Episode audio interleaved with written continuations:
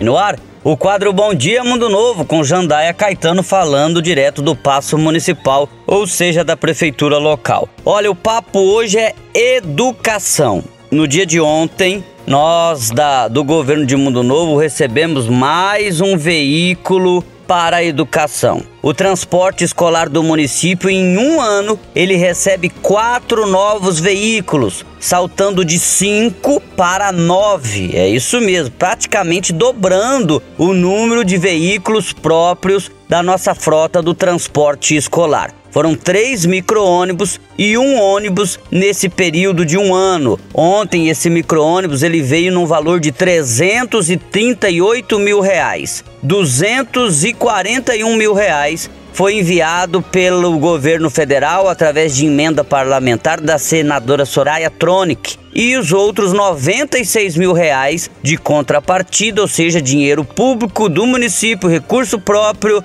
para poder complementar a aquisição de mais um veículo para o transporte escolar. Outros três estão cadastrados junto ao Ministério da Educação para virem para Mundo Novo, ou seja, uma possibilidade boa de saltar de 9 para 12 veículos o transporte escolar. Lembrando que no município de Mundo Novo são 14 linhas rurais, sendo que na linha internacional dois ônibus acabam circulando ali, então são 15 ônibus ali, e mais duas linhas urbanas que é aquela linha quando a gente não consegue para o filho da gente é, uma vaga no centro de educação infantil mais próximo da nossa casa, a gente leva ele até o, centro de educação infantil mais próximo e aí há o transporte urbano para levar até o outro local onde ele conseguiu vaga. Ou seja, no total são 17, 17 linhas e dessas 17 linhas, nove são do município, pública própria e as outras é, custeada pelo município, mas com veículos